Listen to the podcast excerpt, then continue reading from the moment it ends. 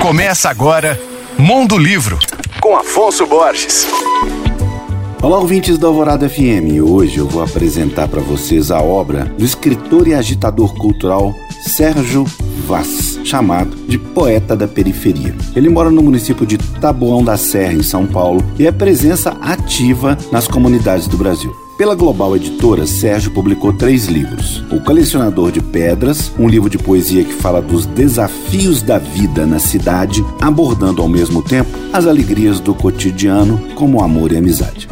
Também de poemas é formado o livro Flores de Alvenaria, que aborda as mais variadas temáticas como identidade, educação, negritude, liberdade e empatia. Por fim, a obra Literatura, Pão e Poesia, histórias de um povo lindo e inteligente, que reúne crônicas que se passam na periferia paulistana. Sérgio Vaz é criador da Cooperifa, a cooperativa cultural da periferia, que já recebeu diversos prêmios por seu trabalho, incentivando a cultura dentro das comunidades, principalmente a literatura. Em 2009, ele foi eleito pela revista Época como uma das 100 pessoas mais influentes do Brasil. Ao todo, Sérgio Vaz é autor de sete livros. Abraço, Sérgio. Saudade. Eu sou Afonso Borges, Instagram, arroba Mondolivro, e você pode ouvir e baixar todos os podcasts que eu falo no site alvoradafm.com.br.